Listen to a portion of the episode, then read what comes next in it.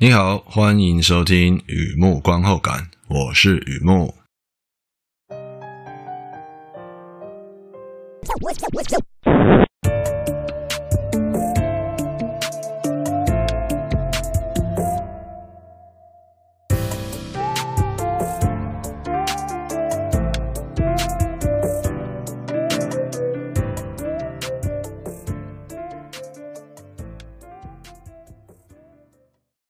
今天呢，今天来分享一部电影看片心得。Bluko 二零二二年的电影《婴儿转运站》，漂流啊，漂流随遇，停留吧，停留而安。喝啤酒，婴儿转运站。和前一样，先来聊一下这部片大概在演什么。这是一部日本导演的韩国剧情片，哎，这是一个韩国片啊，日本导演描述一位干洗衣店老板有债务问题，他选择斜杠。当起中间联络人，替那些匿名送养的小宝宝找新家。这份兼职工作还有一个帮手，从小在育幼院长大的男生，不仅比店老板懂得用手机上网，还会过滤不适合的买家。他们俩就像以前一样，选择一个月黑风高雨急之类的夜晚，切断监视画面，拦截社福保温箱里面的小宝宝。那么跟以前不一样的是，这个宝宝的亲生妈妈改变心意了，放开那个孩子。妈妈血压回稳之后，想一想啊，能替宝宝找个好人家，也算是圆了自己的心愿，不是吗？于是洗衣店的送货车上路了，三大一小就这样开始他们的面交之旅。不过后方不远处啊，跟着一辆警车。Blueco Zip Cinema 出品。嗯，Zip Cinema 是那个韩国娱乐集团的很大的 Sparkman Entertainment Group 的子公司。是枝裕和编剧兼导演，宋康昊、姜栋元、裴斗娜、李知恩、李周应，一二三四五五位主演。宋康昊在这部片呢获得二零二二年的坎城影展最佳男主角奖。故事呢有关人与人的缘分、家庭的感觉，是一部温暖的电影。在这部片里面出现了警车里吃面。儿童游乐园、干洗衣店、足球、洗车没有关车窗、婚外情、花衬衫，有出现这些东西，我觉得还蛮有趣的。电影资讯：Bluko Baby Bloka 婴儿转运站、孩子转运站、闲客。其实我一直不知道这个字应该念兼客还是闲客哦，那你懂的哦。还有英文片名 Broker，都是指同一部片。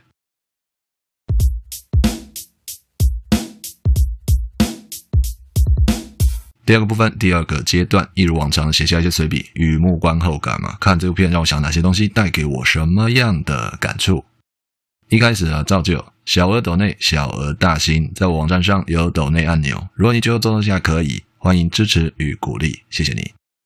好的，这篇心得啊，嘿，说到这篇心得，就我现在想到的东西啊，这篇心得会呈现图文不符，图文不符啊。我会聊比较多剧情之外的想法。通常影剧让我没什么感觉的时候，我才用这招啦。花絮啊，八卦啊，在里面闪烁，闪烁其词。但但但但，这次不太一样啊，至少我个人觉得不太一样了。先来破题，片名 Bluko 相当直白，磋商的闲客，房屋的中介，股票的中间人，哎，broker。那么中间人在这里，在这部电影里啊，扮演什么样的角色啊？替匿名送养的小宝宝找新家。也是一种桥接中继。要说转运的话哦，嗯，上前一步看啊，婴儿转运站这个中文译名使我想到一件事：发行电影和其他产品一样，需要包装啊。那么发行四肢愈合的电影有没有必要包装片名？这个问号，这是一个好问题啊。对我个人来说，那种感觉就像 iPhone 与皮套之间的爱恨交织啊。也就是说，入手一只 iPhone，那外观啊非常漂亮，非常精巧细致啊，要不要替这个 iPhone 加皮套呢？该欣赏那哑光处理过后的天风蓝，还是穿上耐磨耐摔的保护套啊？遇到这样的问号，遇到这种情况啊，我个人觉得是一个非常微妙的选择啊。那么镜头拉回来啊，无独有偶，这里出现 IU 李智恩，其中一位主演，卡斯 casting 也是一个微妙的选择，真的是哦。漂亮也是一种烦恼啊。举个例子，英国明星、英国电影明星 Lily James，她就有相似的烦恼啊。看她演的电影，看她在荧幕上的表现。假如她是灰姑娘、仙女奇缘，恐怕只会记得她穿上玻璃鞋之后的样子啊。那假如她是《Little Words》里面的团地妻，怎么看都觉得她记忆点会回到她演《战争与和平》的时候，俄国 Rostov 家的千金大小姐娜塔莉啊。你知道的，那不是演技走钟，而是人太漂亮。也许用超级英雄的面具给她包起来，可以缓解这种烦恼哦，但 you know 可能帮助不大。换句话说，呈现效果，所谓的荧幕形象，有些漂亮女生她就是没有办法平民化，甚至没有办法小三化，成也年轻，败也貌美，于是过着心酸的生活。也就是说，对我来说，看到电影里面有那么一个女生人物。她有两个条件，一个是年轻貌美的小三，另外一个是年轻貌美的单亲妈妈，要符合这两个条件。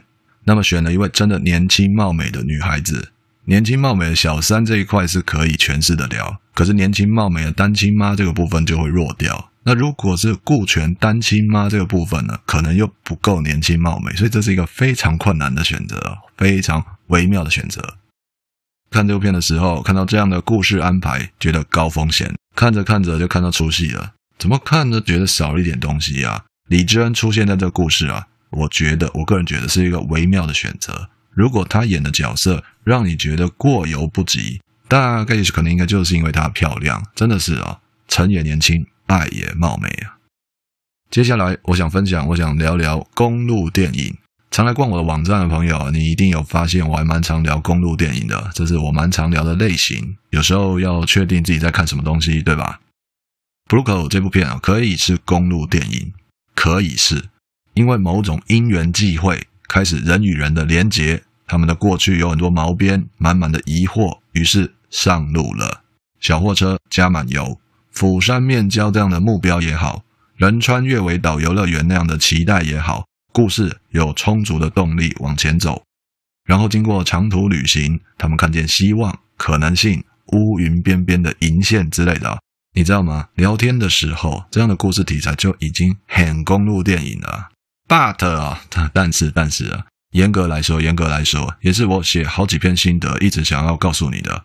公路电影反映真实人生，遇到自己很烦闷、低潮。撞墙、厌世之类的时候，可能会出门散心，出远门散心。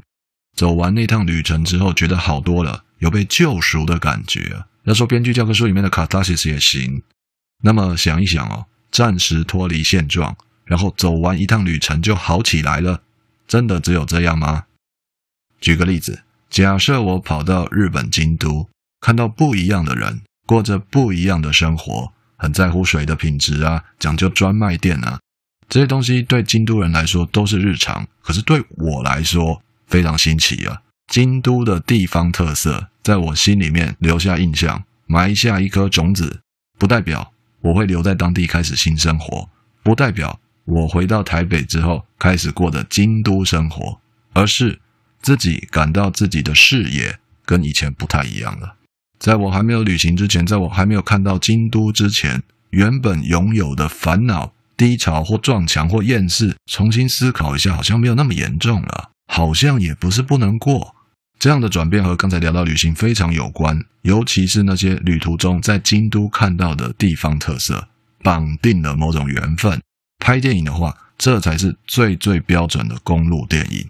想象一下那种偶然与巧合带来的转念。出发前、回家后，这之间遇到的一切偶然与巧合啊，却可以改变我之前的想法。如果是真人真事，那是多么难得的缘分啊！如果是编的故事，也要花很多心思，不是吗？所以啊，每次看到公路电影，我个人都蛮期待的，因为公路电影确实是一个很棒的故事题材。再来，拿过电影大奖的导演，新作品很容易被放大检视啊。对啊，放大检视啊！也许评论界有很多螃蟹，很多鱼，你知道的，就是心态上、个性上比较接近双鱼座、巨蟹座啊。之前会哄我一天，这次要哄我一周才对啊！谁谁谁之前拍过怎么样境界、怎么样好的作品，那么新作品应该要更怎么样才对啊？那种感觉，我相信懂的都懂啊。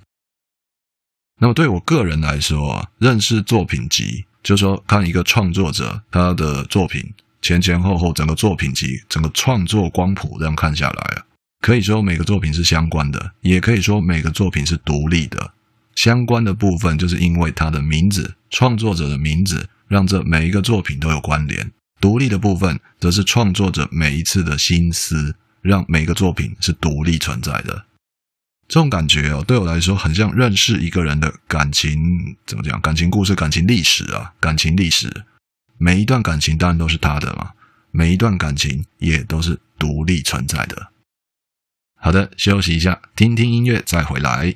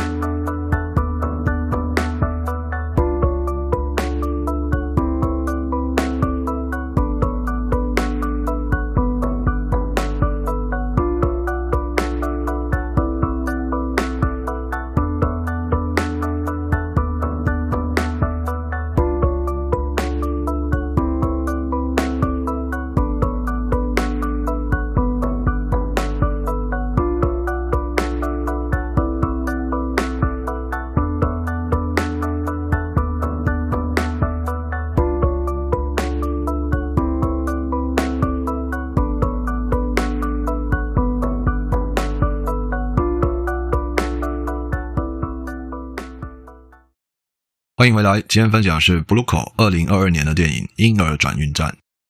我在这个故事里感受到价值观呢，漂流随遇，停留而安。我会说那是一种随遇而安。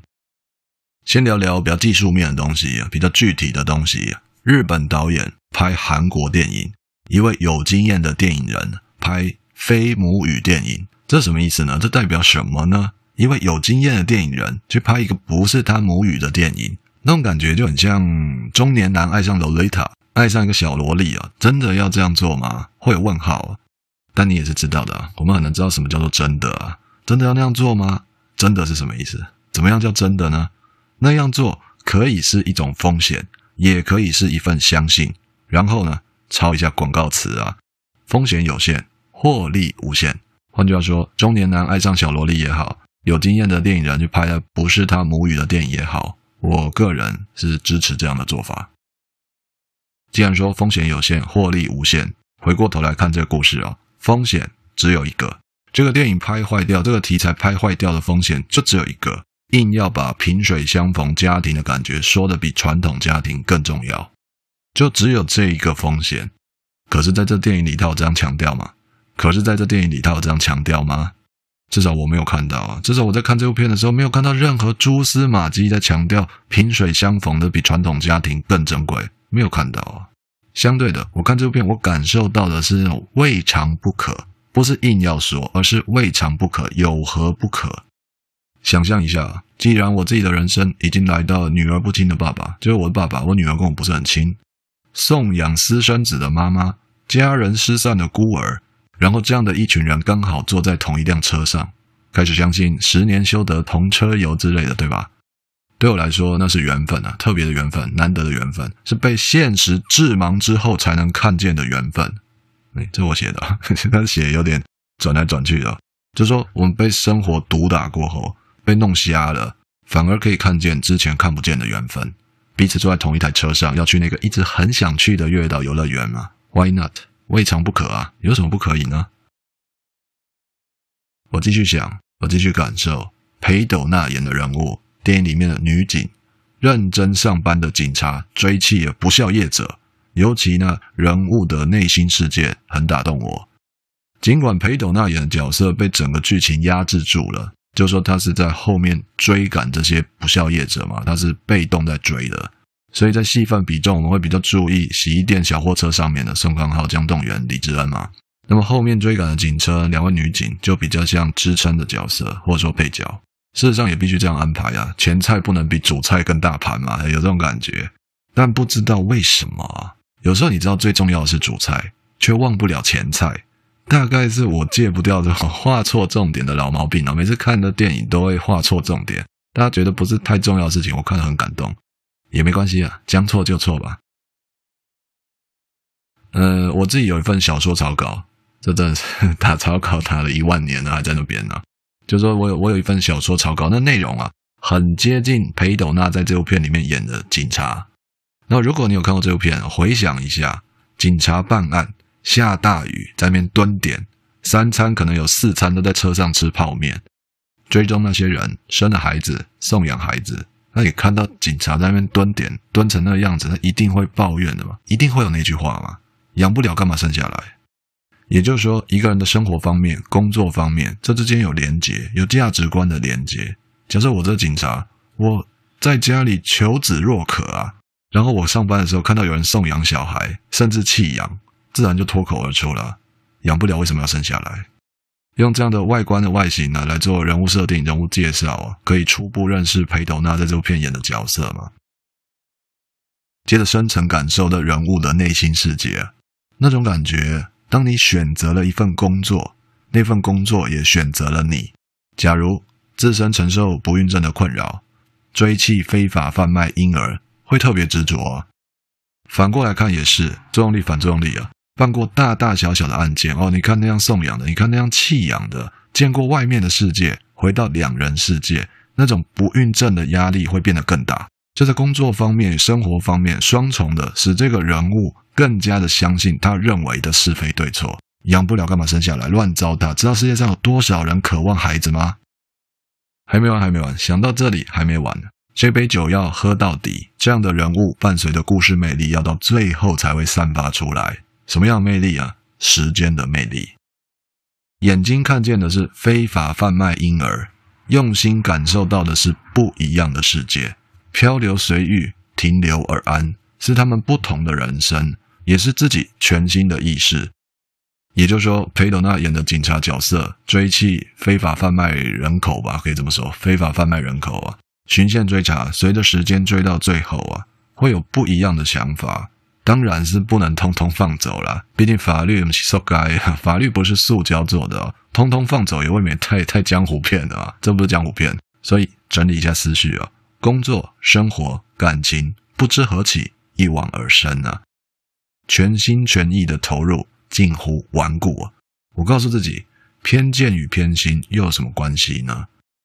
然后自己越是执着，时间越有可能带你来到未曾到过的地方。新的想法会出来，倒没有从此改变信仰啊，自己还是会回到家，还是会看到不孕症设有重嫌的那个老公啊，以及精心布置很多年的小宝宝空房。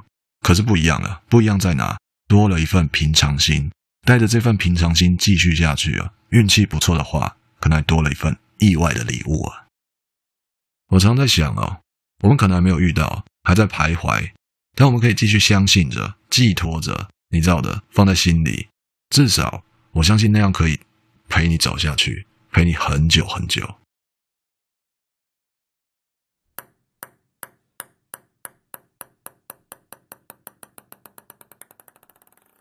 好的，介绍这边分享到这边，Bluecall 二零二二年的电影《婴儿转运站》，我个人觉得就很是枝裕和，这部片就很是枝裕和，但是那这样讲是很不负责任的，就说。是枝裕和导演他的电影，你一看就知道是他拍的。对，再看一部他之前拍过的作品，之前的法国片也好，这次的韩国片也好啊，只要他拍任何一部都可以啊。当然会知道是他拍的嘛，那会感受到再怎么说那种感觉啊，像阵风，会感受到一种温暖，那种温暖特别啊。那种温暖不是好比说在火炉旁边那种感受温暖，不是，也不是热风，电风扇一直吹热风那种温暖。而是非常自然的，在空旷的地方，在室外空旷的地方，就一阵风吹过来，很温暖，是那种感觉。嗯，这些是我感受到的。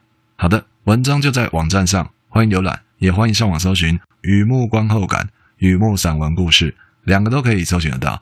今天呢，先到这里啊，祝你顺心平安，健康平安，谢谢。